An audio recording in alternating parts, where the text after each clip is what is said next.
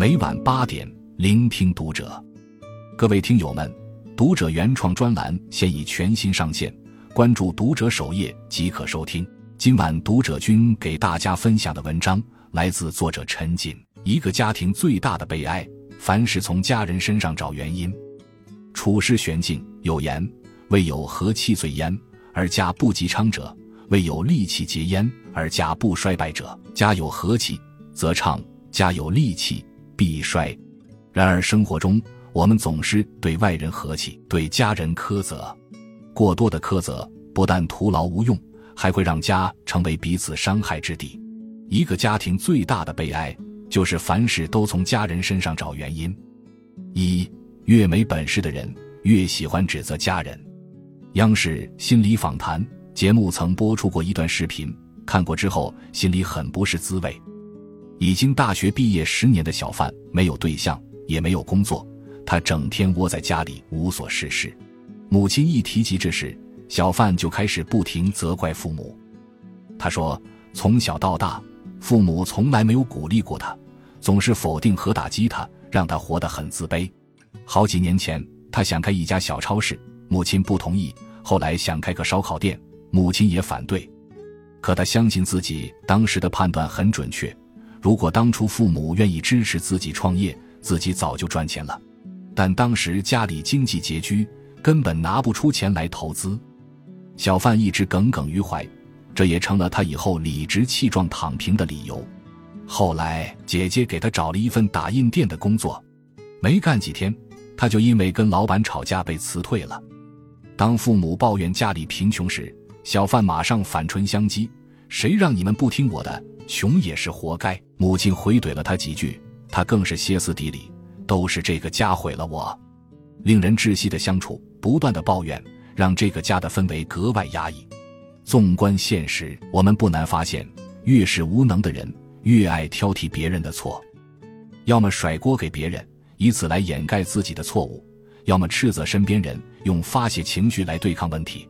王阳明有个老乡就是如此，他一旦生气就忍不住要责备别人。王阳明好心劝解他，若是一味的指责别人而不自我反省，就只能看见别人的不是而无视自己的不足。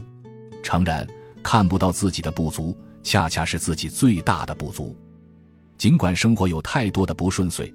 但每个成年人都该担负起自己的责任，审视自己，才能提高自己。家不该成为你宣泄压力和负面情绪的垃圾场，家人更不该成为你转嫁焦虑的替罪羊。二、家庭走向不幸，从相互指责开始。理学大家孙其逢说：“家运之盛衰，天不能操其权，而其自操之。”一个家庭的运势不是上天注定。而是取决于这个家庭的氛围。博主 A 青梅煮酒在深夜吐槽，从他记事起，父母就经常吵架，一点小事、一句话都能成为他们之间的导火索。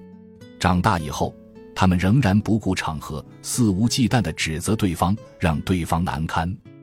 母亲说父亲邋遢，让人无法忍受；父亲说母亲自私，根本不考虑别人。每每遇到事情，他们都责怪对方影响了自己，有时候两个人明明彼此关心，却又口不择言，三言两语就转化为人身攻击，无休止的争吵让这个家变成了硝烟弥漫的战场。因为担心父母会因为吵架而离婚，这位网友长期处于一种恐慌的状态，内心也变得愈发抑郁。杨绛先生说：“中国家庭的悲剧。”多数都源自于遇事爱责备的相处模式。短短一句话，戳中了家庭关系无法融洽的要点。人这一生最好的归宿就是家，人生何为贵？家和万事兴。曹德旺年轻时为了凑钱做生意，把妻子的嫁妆都卖了，结果不但赔了本钱，还欠下外债。妻子没有一句埋怨，反而一再劝慰，一如既往的支持他。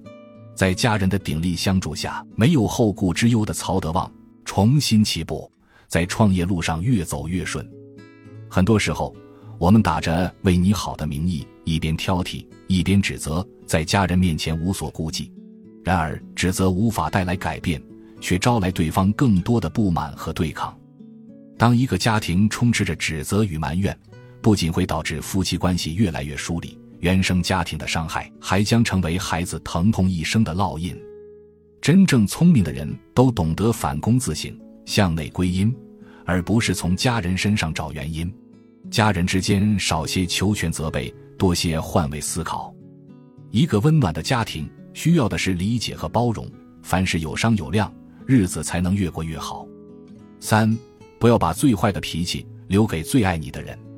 生活中，你有没有发现一种现象？当我们满腹委屈无处倾诉时，对亲近的人宣泄似乎成为了一种必然。抱怨吐槽在所难免，但有时候我们肆意的伤害家人，反而觉得理所应当。作家史铁生风华正茂时不幸瘫痪，他的性情变得反复无常，让人捉摸不透。情绪低落时，他常常无缘无故对家人发脾气。他曾故意打翻鸡蛋羹，还曾发疯一样撕扯床单，吓得妹妹不敢进他的房间。母亲心如刀绞，索性班也不上了，想方设法的给他治病。为了凑钱，家里值钱的东西都卖光了，还欠下一屁股债。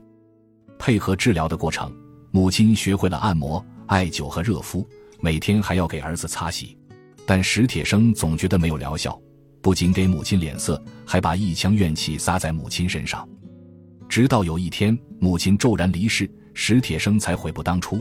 我已经懂了，可我已经来不及了。我们总是在不经意间对最亲近的人展现最难看的一面，说出最刺耳的话语，却未曾细想，容忍原谅的背后，可能是一次次的失望，以及家人含泪的支撑。一个人最大的愚蠢，就是从家人身上找原因。电影《囧妈》中，面对总爱挑剔自己的母亲，儿子不禁反问：“你为什么总要锲而不舍地改造我呢？我不是你想象的那个儿子。这世上不存在完美的人和事，不要把别人的缺点当做你爱挑剔的理由。”听过一句话：“所谓家人，有血脉羁绊，有彼此争吵与包容，逃不掉也离不开。家从不是画地为牢，而是你永远坚实的后盾。”家有多包容，就有多幸福。接纳和包容才是亲人之间最好的相处方式。不妨试着多说舒心话，多做体贴事，多点耐心和宽容，把最好的脾气留给家人。你会发现，当你对家人温柔以待，你得到的回馈远比你想象的要多。王小波曾说：“当你看多了外界的勾心斗角，当你被工作的苦。”生活的难折腾的疲惫不堪，你就会发现，家就是你在这世上最后的去处，灵魂归处便是家。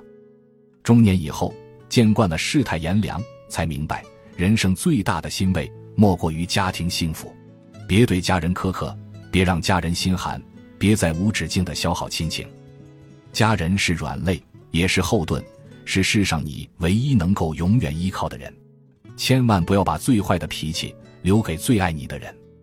点个再看，从现在开始对家人温柔以待。关注读者，感恩遇见。